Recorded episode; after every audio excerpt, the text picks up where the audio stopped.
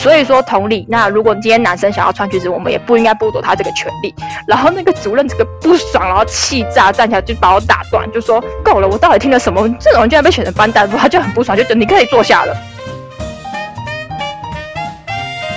嗨，我燕啦，记得按下订阅、关注，并在 Apple Podcast 上面留下五颗星哦。今天我们要来讨论最近很热门的一个话题，就是在今年一百一十的学测呢，出了一个题目，国文作文出了一个题目，让大家议论纷纷，叫做“如果我有一座新冰箱”。那有些人对于这一个这么白话的标题，会觉得说：“哎，怎么会出这样子的题目？”但实在是太有趣了，所以我们就是今天来翻一下以往的学测的作文题目，到底有哪些很奇葩的题目。于是今天我们就邀请到 M 小姐跟阿雪再度莅临我们的聊天室啊！嗨，大家好，大家好，Hello，邀请你们，然后刚好我发现说阿雪是一类组，然后。M 小姐是二类组，然后我是三类组。于是我们现在就是简单讲一下自己在自己的那个班级的时候啊，是嗯，老师是怎么样去教我们准备国文？因为我觉得。如果就一类组来说，应该会很看重国文这个科别，但是如果就二三类组来说啊，好像比起那个理科，好像比较不会那么看重国文。而且其实我们班，因为我们班导是化学老师，然后我不知道你们有没有听过我们班的国文老师，就是那个很厉害的国文老师，就是他实在是太会教了，教到我们班呢，就是国文都考得很高，甚甚至哦，甚至好像有考比。比几个一类组的班还要高。那一阵子好像就有传言，我不知道从哪里传的，反正我们就听说，好像我们的班导就很不爽我们的国文老师。然后我心里想说，就其实大家都觉得说啊，人家就教的好啊，啊你就就教的还好啊，所以大家才没有学那么好啊，这样。然后我也觉得还好，他只有讲干话的时候好，因为我的化学也是他教的。对，然后阿雪刚刚要插播什么？因为我是一类组嘛，我们班老师国文老师，但是他好像只教两班，不管是分一类组、二类组、三类组，其实三就是全部全部都会一起排名嘛。然后我们的英文老师是很厉害的，就跟刚刚你讲说很很厉害的国文老师一样，我们那个老师是很厉害的英文老师。那个时候他们班因为是一般是他们的班导就是那个英文老师，所以他们每次都考第一名。然后我们就是第二名，嗯，对。然后我们每次就是我们第一班就是他们第二，或我们第二他们第一，就是两班一就是一直这样子上上下下这样子。对，所以我们班那时候也是英文老师教，然后教的比国文老师好，所以我们班英文都非常厉害。可是国文 国文都是大概中间偏后。有时候他都会吐槽说：“啊，每次我教你们国文，你们怎么都从来没有考过第一名？”但我觉得你们是一类组，至少至少英文是文科。但是燕燕他们是三类，但是完全是跨类组的，所以老师脸绿掉，我觉得是合理。但是你们至少都是文组。大家的分别的那个国文程度是怎样？我先说，我我就是假三类，所谓的假三类，就是我明明文科就蛮厉害，但是为了说以后的志愿，或是我比较有兴趣的。这个科系我才去当三类组，所以国文对我来说算是嗯是一个强棒，这样子说好了。就比起其他的那个化学啊，还是说呃物理啊，国文来说，就是我真的可以拿蛮高。所以国文我是觉得自己的国文程度可能搞不好都比理科好。那你们两个嘞？我我在我们班国文程度，因为我二类嘛，我在我们班国文程度其实蛮快的，因为我。蛮会举一反三的，而且就是也是很会屁话，你知道吗？就是我遇到国文老师，通常是能够接受白话文的叙述性的内容，所以就是我的作文分数通常都还不错，就是可以 get 到老师的点，然后也会知道这个老师喜欢什么样类型的写作方式。我就可以朝他想要的方式去走，就是有点小聪明，但是国文程度也不差，所以就可以得到老师的喜爱。最大的弱点是我历史很烂，我当初没有读一类，就是因为我历史太烂，我不想碰历史，所以我就去了二类。在决 定要读三类的时候，我就是已经决定要学医学类的东西，所以我才读三类。但是我在读三类的期间，不断就是有老师跟我说，你要不要转到一类去？文科真的都比较高分，但是我心里就想说，我就已经很清楚，我以后出来就是要走医学的东西。你还叫我去一类干嘛？像像我我的话，我本身就是还蛮标准的一类，就是我的数理方面其实真的是不太好，就是也不是说不太好，是真的很差啦。我那个时候分类分类组的时候，我也是蛮早就决定，就是说我以后大学部分我是要念念外语科。我想问一下阿雪，就是因为像我们如果是理组的话，基本上呃国文比较突兀的话，蛮容易跟其他人拉出那个距离的，因为你们是一类，所以照道理说应该。国文、英文这种东西应该很难拉出平均吧？就是把你自己个人特质凸显出来，这样。因为大家在一类组，所以国文大家一定都会很重视。所以你要怎么样跳脱出来？这个我觉得其实比要比较靠，比如说作文，因为其实作文的这个东西其实很看老师他们自己主观判断。那像我的话，呃，因为我在呃我在分类之前，其实应该是说我国高中的时候就还蛮爱看小说的。就是各个类型的小说都有看，所以对于文字的敏锐度其实还蛮高的。对我来说，写作文不是一个很痛苦的事情，就是感觉还蛮、还蛮，就是还蛮可以得心应手的这样子。所以，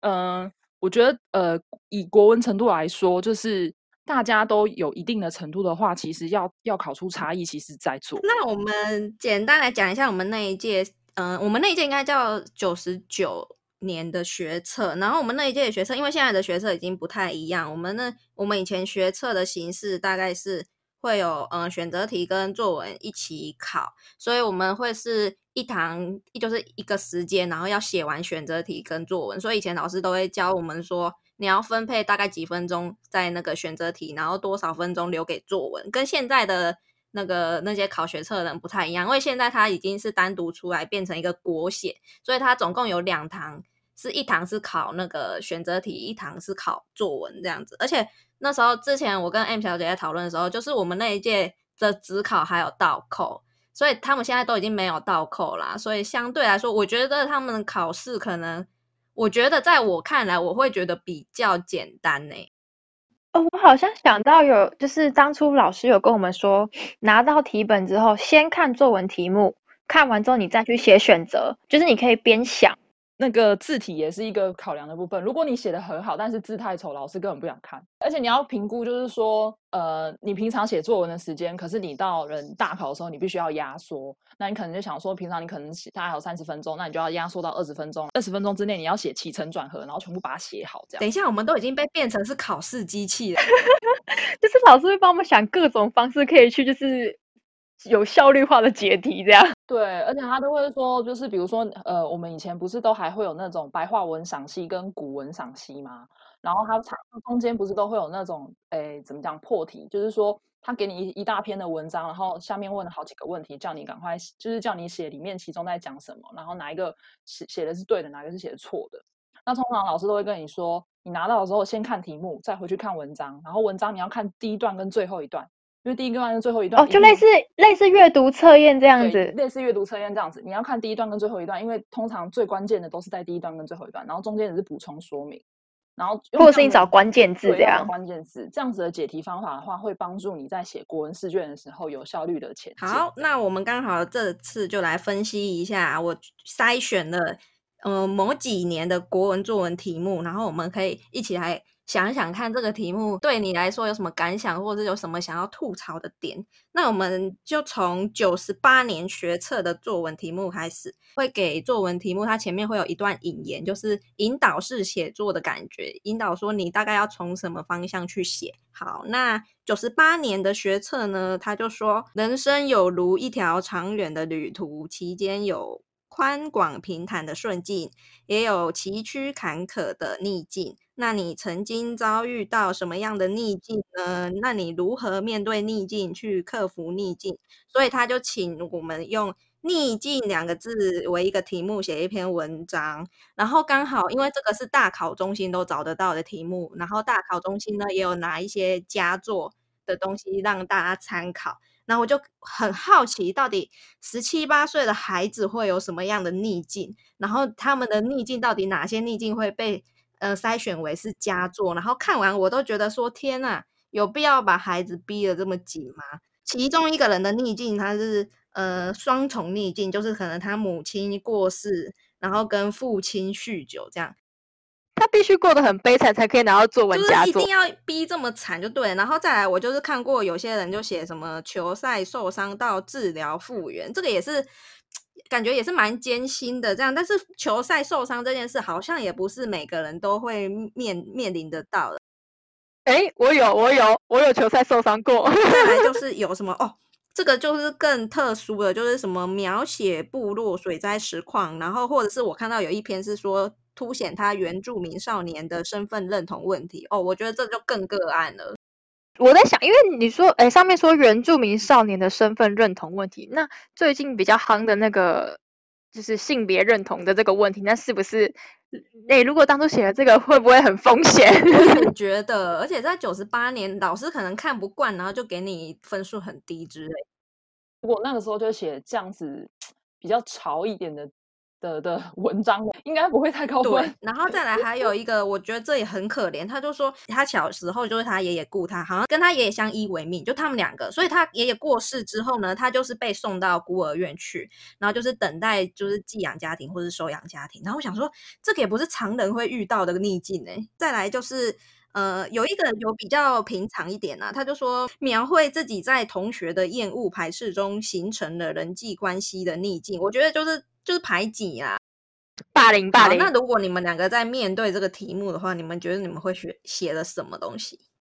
哎，老实讲，我觉得他会放这个题目，其实他本来，我觉得他放这个题目的应应该说先入为主的概念，就是说他想要看到一段可歌可泣的故事，就是他他一定会知道很多学生会写，比如说他家里家里的状况啊，或者是他在学校的状况啊，好，那那那我我我来说说，如果是我看到，就是我记得我们以前有写过这个题目，因为以前都会写很多那种模拟考啊，或者是写以前出过的题目，所以我对逆境这个题目有印象，但是我不记得我写了什么。但是我觉得，就是他出这个应该，我现在的理解啊，我觉得他应该会是想要，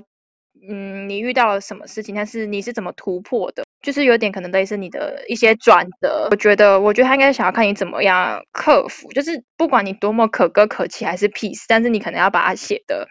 你就是自我挑战，然后有一个转折转捩点，然后你把它突破了这个状况，然后不管后之后是不是顺境，但就是你有打破这个现状，然后想办法去但是。我真的蛮同意说，老师主要不是要看你过得多悲惨，而是看你自我调试。再来，九十九年就是我们那一年啊，那是可是我对这个题目完全都没有印象诶。他就说，二零零九年八月，莫拉克台风所带来的惊人雨量，在水土保持不良的山区造成严重的灾情，所以呢，他就说。呃，想象自己是一株躺在海边的漂流木，以漂流木的独白为题，而且他坚持你一定要用第一人称我的观点去写一篇文章。哦，哎，我现在看起来虽然是我们那年考，但是我觉得很难。我现在完全想不出我可以写什么，就是把自己当成自己是漂流木，然后呢，我不知道我要表达什么、哎，我记得我那个时候好像写的蛮悲伤的吧，然后那时候就觉得，哎，如果这样子的话，我就是写第一人称的话，那我就要把它写的，就是你这样看小说，就是那种那种啊风风飒飒兮那种那种那种感觉，以一种就是真的是很悲壮，就是哎，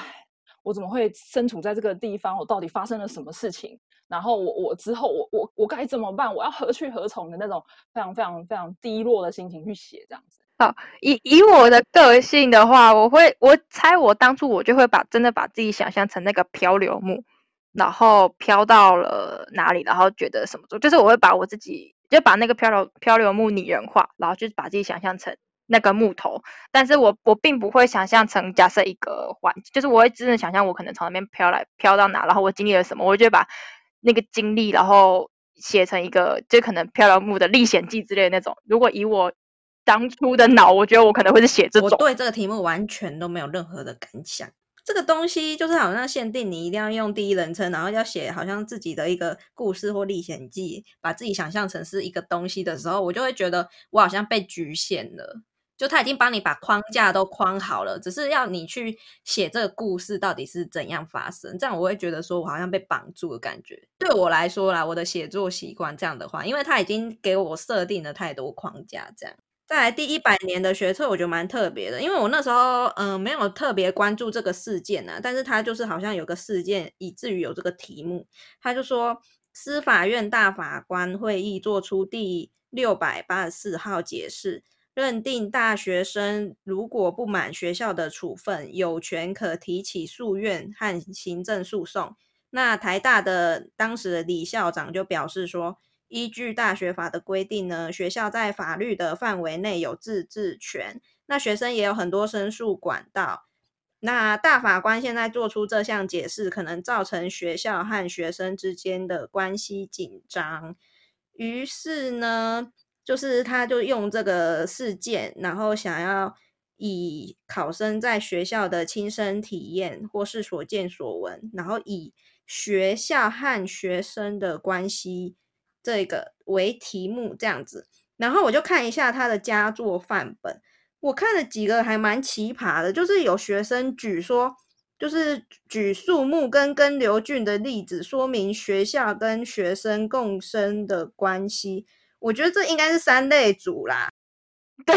根瘤菌。对，然后还有一个也很奇葩，他就用以自身见闻与感受为例，论证学校跟学生之间的理想关系，认为国家把选择权交给学生，乃是对未来主人翁的。那个期许，然后我看了一下，这到底什么意思？我进去看一下他的文章，整篇文章我的感受是，我觉得他好像比较站在学校的立场，然后就说学校是为了我们好啊，然后我们学生不应该怎样怎样怎样。我心里想说，难怪那个会是那个佳作范文这样子，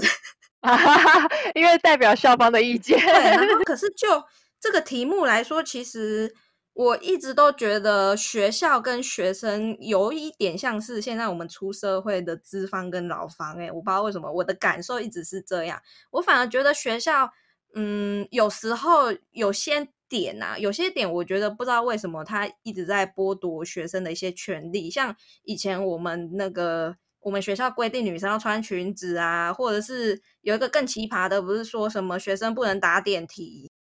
哦。对，那真的很瞎，很瞎。所以，我如果当初拿到这个题目的话，其实我很难很难是会想要，就是可能站在那个学，就是对学校好的那个立场。你们如果拿到这个题目，你们会想要怎么写？现在想起来，其实我还蛮认同你的观点，就是说现在是有点资方跟劳方的关系，因为很很多很长的时候，我们都会在想说，其实在校的学生生活就是社会的缩影。其实你可以在一间学校看到，其实所谓的权力架构跟嗯老师跟学生的关系，其实还蛮容易看到。一比如说，我们像刚刚我们之前讲的，像是霸凌啊，或是一些比如说老师会看，因为你成绩好，所以他可能会对你对你特别好。那你成绩差，可能就对你没有没有那么的关心。其实这些东西，如果把它衍生到社会上来说，在一间公司来讲，其实。其实是一样的，你的表现取决于上司对你的态度，其实是这样。以我现在的观点，因为大家都出社会蛮久了嘛，我会想要比较以就是实际层面来说，就是我可能会带入我现在在工作时间呃工作的时候的状况，然后写学校跟学生应该要维持什么样的关系。但我也同意刚刚燕燕讲的，就是。其实学校对学生，他学校站在学校的立场来讲，他会觉得说，我现在做的一切，包包括我定校规，包括我对你学生的这些限制，都是因为要让你成为一个听话的人。其实这个这个是我觉得学校当初应应该是说，现在比较常会觉得要对学生制约的方式，就是我要你成为一个听话的孩子。可是你知道，一样一样米养百种人，学生每一个学生的状况不一样。所以，这正当所谓不是那么听话的学生，或是他学习成绩比较没有那么好的学生，呃，出来的时候，他这这些人就会被所谓的学校认为是嗯坏学生，他会觉得你为什么都不听我的话。现在的民风比较开放了，但在我们那个时代，其实还其实没有这样。可是，在现在这个时代，对于学生的选择，可能就是哎，如果你不想要读书，你可以走技职教育，你去学一门技术。然后你你对你的未来其实是有帮助的。现在的民风是这个样子，可是，在我们以前其实不是这个样。哎，其实我觉得你讲的一件很可怕的事情，就是学校为了帮我们教教会是成为一个听话学生，我觉得这是一个扼扼杀就是人类的思想。所以我现在觉得说，为什么有一些好像就是我们出来工作都会看到有一些就是死读书，然后在工作上完全都不会工作，我就觉得他好悲哀哦。我是认同刚才阿雪说的，就是社会的小型缩影，但是因为他这个题目是以大学来讲，但是我们是高中生在考，所以我觉得这有一个落差，因为。呃，说实在，高中高中生、国高中生或者小学，他们的效果一定更多，因为他们确实心智相较之下没这么成熟，或者是一些经验确实没有这么丰富，所以我觉得这拿来考高中生有一点点不合理，但他可能就是想要让你呃跟着时事，然后去思考你的呃双方的那个立场的问题。那如果就我的话，我会觉得有一点，就是我认同劳资这个。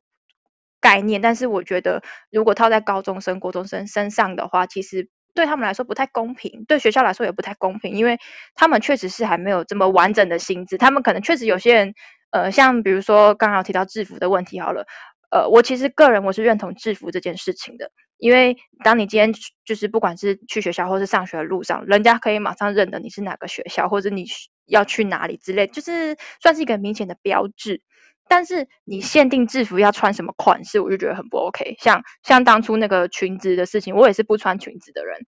但是就是规定女生一定要穿裙子，就是如果是制服，除非运动服，那我就是一天到晚我就是穿着裤子给教官抓，然后我再去做爱校。我我也没有说我就是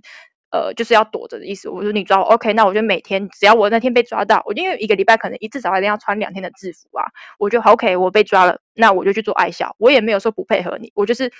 对我就是犯了这个错，但是学校规定这个错，你就就要去做爱校才能把它补补掉你的这个弥补这个过错，那我就去弥补。然后这通常会被定义成坏学生，因为你就是不不遵守校规，但我也没有不遵守，我就是有照你的方你的方式去把这件事情弥补过来，所以我从以前到现在都没有被记过过，但是我就是一直在做爱校，一直在做爱校，一直在做爱校。我高中就是还会有当干部，然后甚至我还有当过班带。我在开班代大会的时候，我就直接跟那个我忘记是训导主任还是教务主任，反正就跟主任级的人就是提出说，我觉得制服可以，但是你不能要求要求男就是性别一定要什么样的款式，我觉得是不合理的。然后我就跟他讲，就是呃裙子这件事情在呃可能以前的历史什么什么，就是我会跟他推举。然后我就在开，就是那种班的大会上直接讲哦，高一、高二、高三的 面前这样子讲，然后就说，所以说同理，那如果今天男生想要穿裙子，我们也不应该剥夺他这个权利。然后那个主任这个不爽，然后气炸，站起来就把我打断，就说够了，我到底听了什么？这种人居然被选成班代，他就很不爽，就等你可以坐下了。但是我觉得这就是一个沟通，就是如果说，因为我是没有遇到那个题目，但是我现在回想起来，如果我遇到那个题目的话，我可能会是想到这个，我会想办法找。管道去沟通，但是我如果要沟通的话，我必须要踩住自己的立场，我不能只是说我不想穿裙子，所以我不要穿，我必须找出说为什么，所以我要做这件抗争，我要去抗争某个规则的话，那大家都遵守这个，那你要拿出你的论点，让他知道说怎么样把这个规则打破是合理。哎，我想要我想要讲就是。我本来想说我们年代应该没有那么落后，但是你这样一讲，突然觉得我们年代其实也是蛮落后的哎。你说 裙子这件事吗？刚刚讲的像穿裙子这件事情啊，也是因为他们那个年代的人觉得说女生就应该要有女生的样子，男生就应该要男生的样子。我国中是私立的，所以我国中的时候也是会说，你如果是长头发，你一定要绑。然后男生的话就是不能怪、不能乱，也是不能染，就是女生、男生都是不能染、不能烫。所以有一些那种自然卷卷的很美的，就常常被常常被找茬，或是有些人的发色本来就比较淡的那种，就很常被找茬。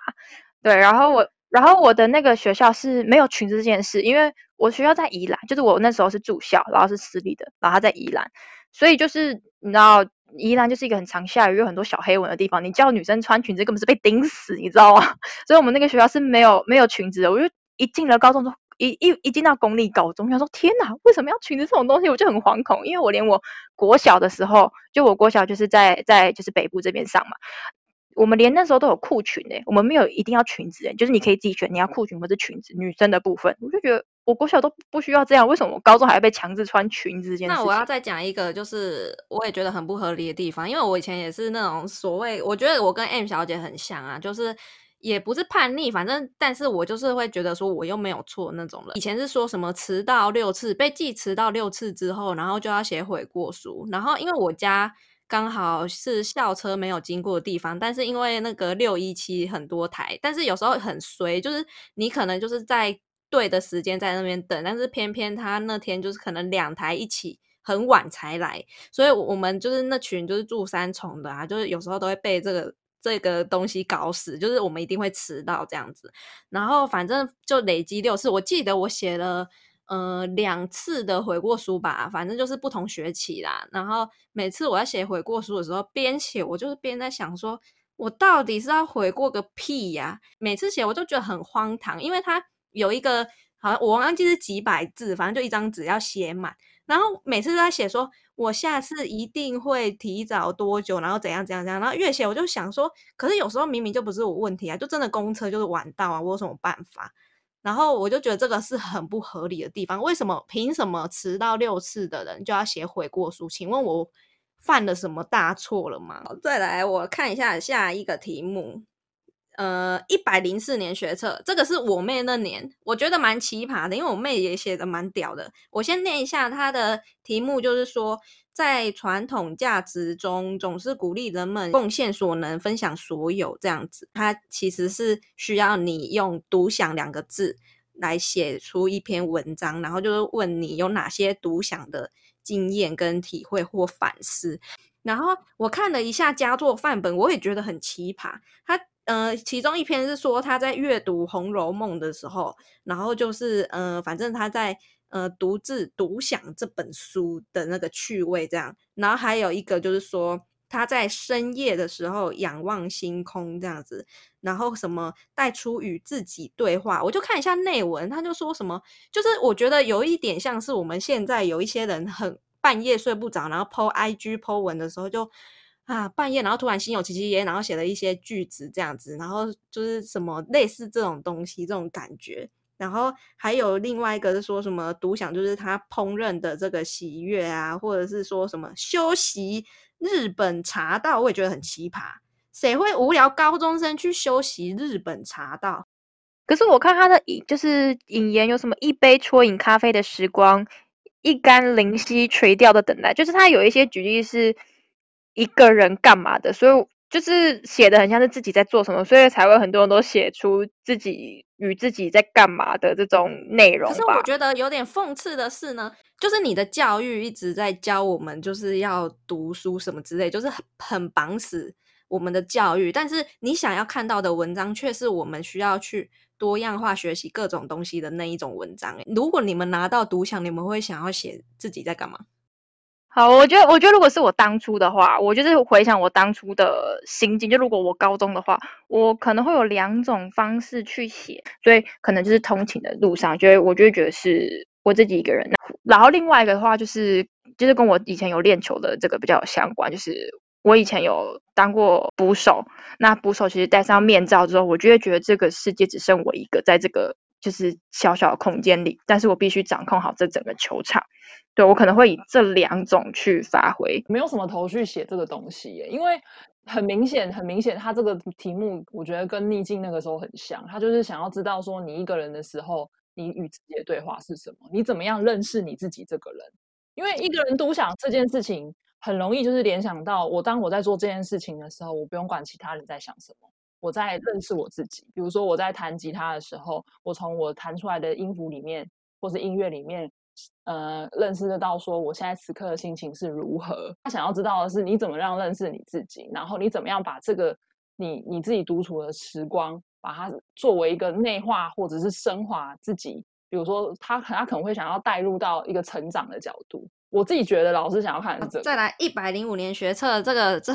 这也是我我我应该看下来这个最奇葩。他就是说一百零四年八月八号呢，又是苏迪勒台风，又是台风了。他说：“台风来袭，台北市的龙江路有两个油桶被强风吹落的招牌砸歪，因而被戏称为‘弯腰油桶’。然后他就说：‘嗯，以我看弯腰油桶为题，这这真的是太夸张了。’他说写一篇完整的文章，陈述你的看法、感想或评论，内容需切合弯腰油桶所引发的现象或回响，这样。”然后我就看一下，请问这个题目的佳作范本到底是有哪些？但是我觉得刚好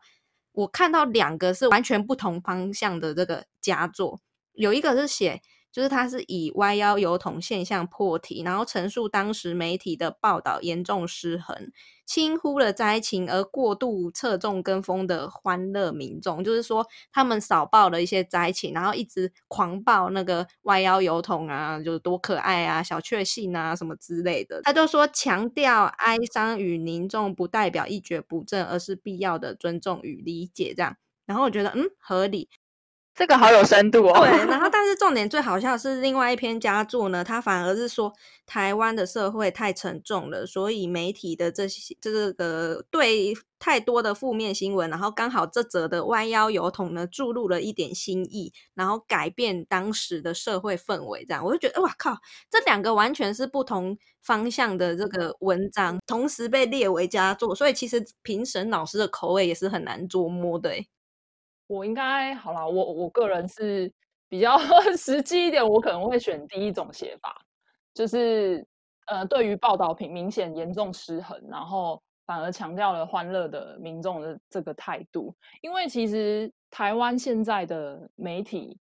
普遍的新闻都是这样子，就是变成可能青三色口味很重，导致其实他现在养了一批。民众是喜欢看这些东西的民众，变成说你电视台或者是报道什么的，如果是比较平淡的，像是比如说国外新闻，它就是实呃就事论事。可是台湾的媒体喜欢过度的渲染，还印象蛮深刻。那个时候这个报道一出来的时候，每一家电视台都在说哦，民民众趋之若鹜去看那个弯腰油桶，好可爱哦。然后你在那个时候哦，那个时候 Facebook 吧，每一个人都去那边。哦，打卡都说，哎，我在这边拍照，然后这好可爱哦，然后还出，甚至还因为那个弯腰油桶，然后出了很多的那种周边商品。其实更多的是要去关注说，这个台风为什么会导致现在，其实还有需要很多地方是需要获得关。可是我看弯腰油桶，我真的我是跟漂流木一样，我真的写不出来。你们会想要写什么？如果是弯腰油桶的话，我觉得会比较像因祸得福。因为台风可能就是一个不好，然后其实被砸，谁都不会想被砸到。可他被砸完之后，大家就就哎，就是反而因为这样得到注意。因为你想要到现在，谁会去看油桶啊？要寄信的人多少？email 比较快啊，就是一个反而有点像因祸得福，因为某些状况，所以我才得到了关注之类的这种，就可能会一些某些呃，可能是不好的事情发生，然后得到一些还不错的收获。我可能会朝这个方向。再来一百零六年的学测呢，它这个题目呢，我觉得。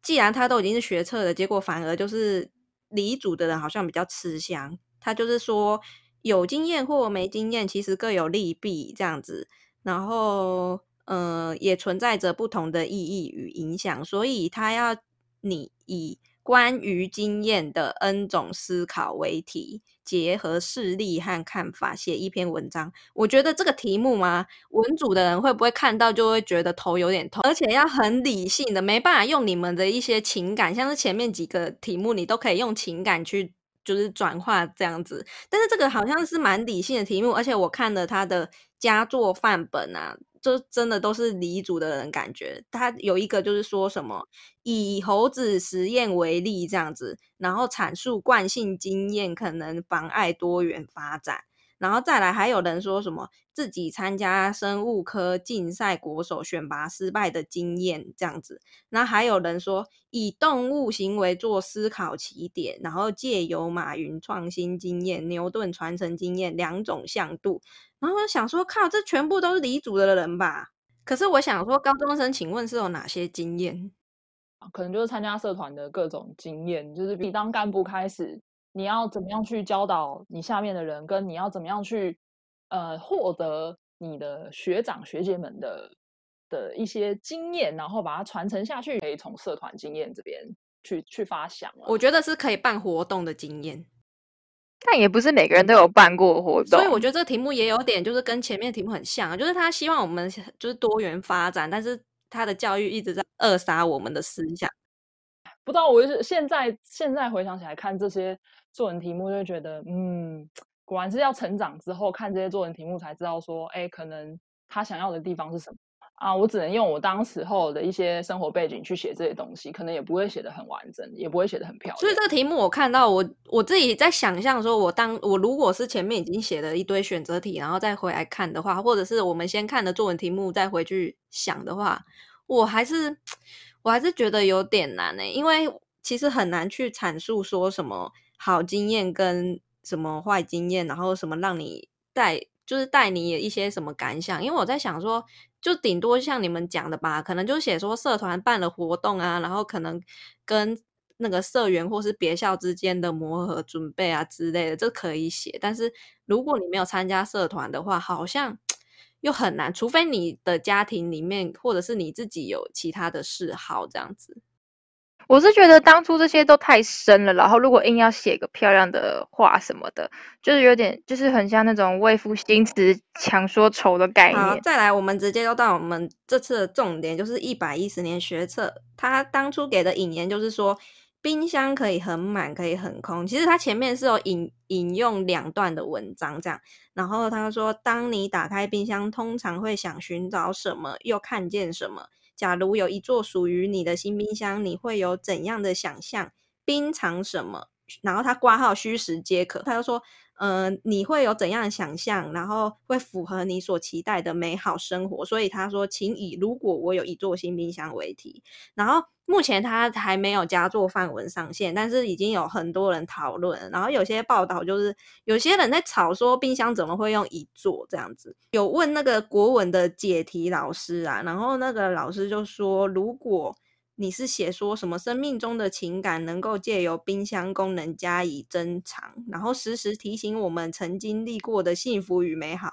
这都是都是比较虚的东西啊。所以老师其实也是希望你如果可以写偏向虚一点的东西，会得比较高分。然后我看到个新闻也是很有趣，他就说有网友在 PTT 发文，他就说。如果我有一座新冰箱，天哪，这简直我不敢想象。呃，租屋工作的地方，租屋空间都是很小，所以如果他有一台该死的冰箱，除了那个空间会占太大，还有他新增的电费也会很惨。这样子，如果他有一台冰箱，他一定马上把它送出去，把它卖掉，这样。然后就觉得大家都很有很有这个想象力，然后。就是觉得这题目有点可能太白话。我当初第一眼看到这个题目的时候，我会觉得说，如果我今天是嗯、很努力在准备大学考试的考生，我看到这个题目，我会觉得你在侮辱我、欸，因为你现在出这个题目，我都觉得好像大家怎么写都是分数会差不多啊。嗯，如果对我来说的话，因为我看到他说虚实皆可，就代表他一定是想你写一些虚妄或是不可能发生的事。对，那因为我我我之前没有看过这个引言，我只是单纯看到如果我有一座新冰箱，所以我觉得重点就是跟很多网友一样啊，到底是用台还是用座啊？就是这好像不是一台冰箱嘛？对啊。但是看了这个引言之后，我就会觉得，嗯，如果以我去写，我可能会想要冰下就是一整座冰山，或是整个北极、整个南极的这种。呃，全球暖化是非常严重的问题。那我有一座，既然是一座嘛，那代表它可以很大。那我就会想要把这些值得冰起来的东西冰进去。那我觉得现在最重要就是呃气候的部分，所以我会写可能是北极或者是那个冰川。对，但我觉得这有一部分也是因为我之前有去过。呃，冰岛那边玩，那我听冰岛人直接跟我说，他就比着某一座冰川，他就跟我们说，那个冰川就是他就是用他们就是他的语言这样跟我们解释，他说那那个冰川呐、啊，是我从小看到大，那二十年以后它就会不见，因为我小时候看的时候它这么高，现在只剩这样，它每年都在变小，所以他说二十年后这个冰川就不见了。他说你们每年回来，这里都长得不一样。就是这个问题在台湾，其实我感感受不到，但我真的到了当地，我就会感受得到。对，所以我就会变成说，如果是以我去写这个题目，我会想要往这个这个方向去写。这个会高分哦。你有带到环保议题，我觉得会高分。格局够大吧？格局够大吧？可以吧？我觉得如果我看到这个题目，我应该会像那个内名 P P P T T 的网友一样，我我看到这个题目，其实我真的是完全没有头绪欸。但是我也我也知道，就是说他他的引言是说虚虚实皆可，所以老师一定会想要你写，比如说什么亲情、友情、爱情、童年、青春啊这些东西。而且大部分的学生，我觉得一定都会写这些东西。比如说我跟我的阿嬷，我跟我阿嬷阿嬷小时候超疼我的，所以如果我可以我可以有一个新冰箱的话，我想要冰他亲手做的，比如说那那个蛙柜，因为那个蛙柜是我永远就是我现在已经永远尝不到的味道，我想要把它永远冰存什么之类的那种。回不到过去的东西。对啊，就是我觉得老师就想要看这种东西啊，就是一段感情，一段记忆，然后或者是说一个尝过的味道，他都想要可以把它冰起来，因为这个是呃以后你再回想起来，它会是一个很美好的东西。我觉得大部分人都会像你这个方式写，所以反而是刚刚那个要冰那个冰冰川的，反而会很高分呢。但是如果像阿雪刚才说的那个话，就我的话，我会想要冰那些可能特别不好的记忆，因为我想把它冰起来，就是我不希望再发生这件事情，警惕自己的感觉。就是好的东西，大部分都会很多人都会想要写好的东西。可是如果这时候有一个人写不好的东西，他想要把它冰起来的时候，如果是阅卷老师，他可能看眼睛为之一亮。我很喜欢刚刚冰山的那个。你们都很会破题耶，前提是如果你是十七八岁的高中生，你就没有去冰岛那些经验呢，你就不会想到写这个吧？不然就真的是要大量的阅读。你真的要一直看不同人的故事。我后来发现这些题目真的就是你要过得越悲惨，真的会写越高分呢。对啊，因因为其实我一直都觉得考就是考试为什么要考作文，就是这这件事情，因为每个人写出来的东西都有他自己的看法。那很很多时候都是阅卷老师的一个分数来决定这个学生的去留。很很多时候啦，就是比如说他可能最后关键点就是在他的作文到底多少分。反正我就觉得，今他今天发表的这个观点，你不能说他对或者是不对，你只是不认同，那你就给他低分。这件事情其实对考生来说其实很不公平，因为每个老师他都有他自己的主观思想。比如说你今天写性别认同好了，他可能就是完全看不看看不惯另外一个性别的人，或者是怎么样的，他他就可能就完全不看你这个，他就直接给你打低分。像这样对学生来说，其实非常不公平。我觉得可能就是因为我们平常太，就是我们一系列教育体制就是太听话了。如果我们今天不考作文，就不会练习这一块。老师甚至因为很多到时候冲刺的时候，就会直接放弃掉不考的东西。像像我是理组的嘛，那到时候在冲刺的时候，一定是历史地理被放弃掉，就是类似这种概念。所以如果今天我们不考作文，作文就被放弃掉。但是我现在出了社会，我发现作文超重要的。就是哦，因为可能就是本身跟行销有关，我就觉得一个连连字都写错的人，一个公文或是一份一份公式的 email，然后你写错，甚至我还看过有店家，因为现在不是很多社群软体很兴盛吗？就给我打注英文，你看他会多火啊！加上现在是一个就是呃三 C 实在太普遍了，真的太多人不会写字了，所以我觉得他如果今天不考，他就不会有人想去做这件事情。对，有利有弊，因为其实像国外，我觉得他们应该也没在考作文啦。我猜，就是他们，我觉得这是整个台湾社会的那种教育制度的整个的演变的关系，就是导致，嗯，学生学生在学生时期可能被限制住了，到了到了，然后到了社会之后，他可能会遵循学生时期的那那一套制度去做他现在社会上要要做的事情，反而会没有那么的灵活运用啦，我觉得。没什么原创力。我我国外的朋友相较之下是比较，因为就是可能就不是很多人都说台湾人的就是亚洲人数学很好，然后美国人数学很差，除非是真的是顶尖的 top 对。但他们就是从很小就培养你自己的兴趣去发展，所以他们可能就是会走自己有兴趣的那个，就是他们会变成是专才。但是以亚洲社会是把你培养成一个通才，但是你已经习惯性当通才之后，你突然不知道。往哪一个去发展？因为你觉得都差不多。这个最好的那个例子就是，嗯，我那时候我记得某一年，我忘记是哪一年，我就是回到我们学校，然后就去找我们高一的班导，然后那时候不知道在聊到什么，然后他就说那一届。选三类的人特别多，然后理由就是，我记得三类好像就不止三个班，蛮多班的，反正很瞎，就是说因为每个科目都可以学到这样子。我想说这个方向就错了吧？怎么会让学生有这种想法？代表说我每一科都可以。就是都有点琢磨，但是我觉得这样你就错啦，因为我们分类组就是要让你先好好思考你以后要做什么，但是你现在反而就是选一个什么都学的，然后就觉得说就是像你讲的，先把自己变成通才，然后再想说自己要干嘛，我觉得整整个都本末倒置诶。但这就是真的是没有方向。才会做的事情，不然就是他如果真的都学了，发现假设啦，他的可能呃数学、物理真的特别差，他就知道 OK，我可能不能朝这个方向走。一个可以检视自己到底 适合往哪边方向，可能也是一个办法。也是。好啦，今天就是我们拿了一些历年的学测作文考题，一起来跟大家分享一下，然后跟上最近的这个热门话题。如果我有一座新冰箱，那如果喜欢这集内容的人，可以到 Apple Park 上面给我们五颗星。那我们就下一集见啦，拜拜，拜拜。